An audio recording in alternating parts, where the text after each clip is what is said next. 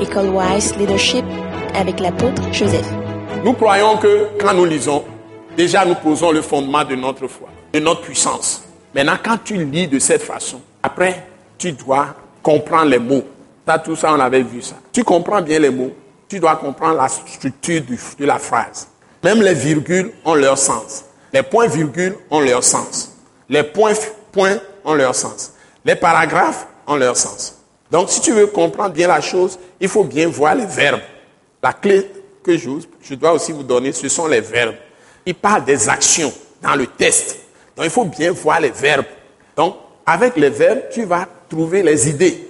Les idées qui se ressemblent, tu les rassembles, c'est ça qui fait le paragraphe. Ça on est en train de développer la même idée. Donc, il faut que tu suives partout cette idée continue jusqu'au début, à la fin. C'est là où tu trouves la portion de l'écriture qui te transmet une vérité de Dieu.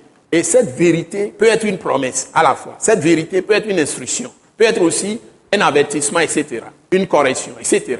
Donc, tu dois bien savoir. Ça peut être une promesse. C'est une vérité, mais qui peut être une promesse. Une vérité qui peut être une instruction. Qui peut être aussi un conseil, etc. Donc, tu dois pouvoir discerner et prendre ça. Une fois que tu prends ça, tu dois l'apprendre. Et tu dois établir ça dans ton cœur. C'est ça qu'on appelle, tu es en train d'utiliser la parole et avec la parole, ton intelligence est renouvelée. Tu finis par avoir la pensée de Dieu.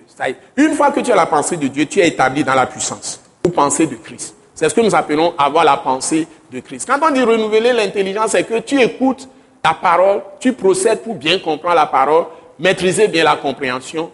Une fois que tu as compris, Dieu même flanque cette parole en toi.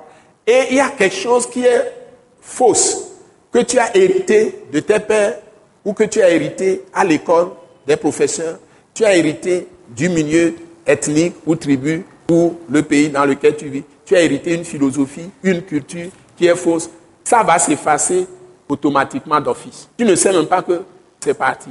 Et la pensée de Dieu remplace ça.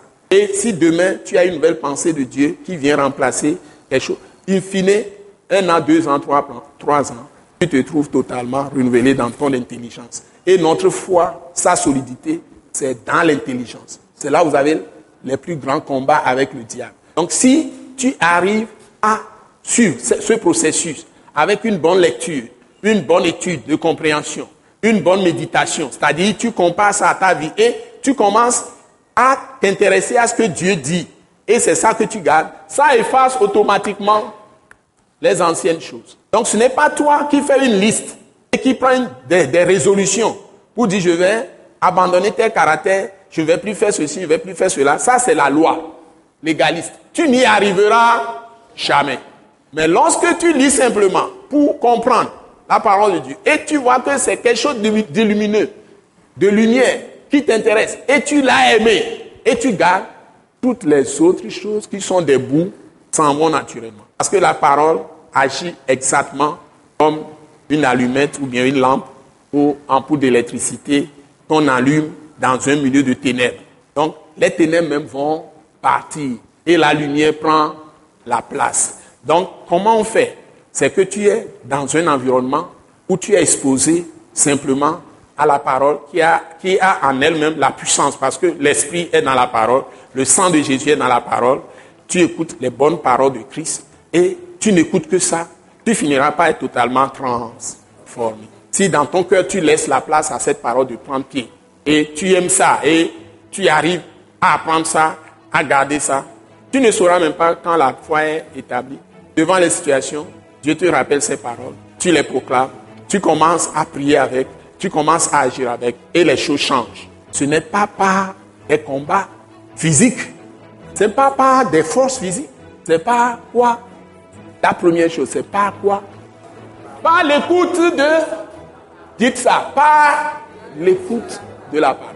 Même si tu es en train de lire, tu es en train d'écouter dans ton cœur. Bravo.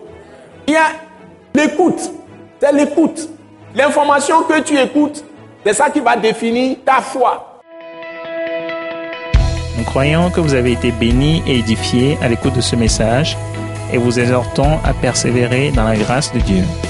Pour plus d'informations et pour écouter d'autres puissants messages, merci de nous contacter au numéro indicatif 228 90 04 46 70 ou de visiter le site web atacinternational.org. Soyez bénis en Jésus-Christ.